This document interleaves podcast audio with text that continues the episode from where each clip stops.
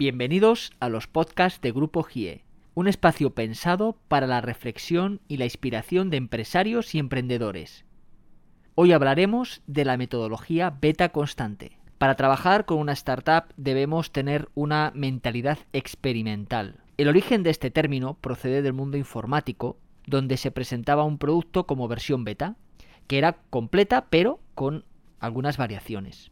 Es, en pocas palabras, un testeo sobre el que se harán correcciones para luego sacar una versión final. Y con esta mentalidad es con la que hay que trabajar con una startup, siempre con ciclos de prueba y mejora, de retroalimentación y feedback. No debemos buscar la perfección absoluta, sino solo un mínimo producto viable. En esta era digital y en la revolución 4.0, el cambio es lo único constante. No podemos manejar las compañías del siglo XXI como hacíamos en el siglo XX. En poco tiempo, un cambio tecnológico puede influir decisivamente en un producto.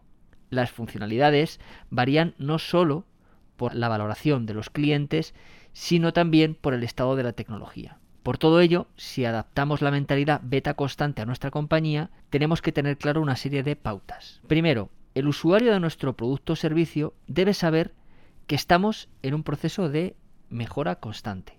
Segundo, debemos estar siempre abiertos a las valoraciones y opiniones de nuestros clientes o usuarios y por tanto hay que ser proactivos en recabar su feedback. Tercero, no debemos volvernos locos con el desarrollo tecnológico.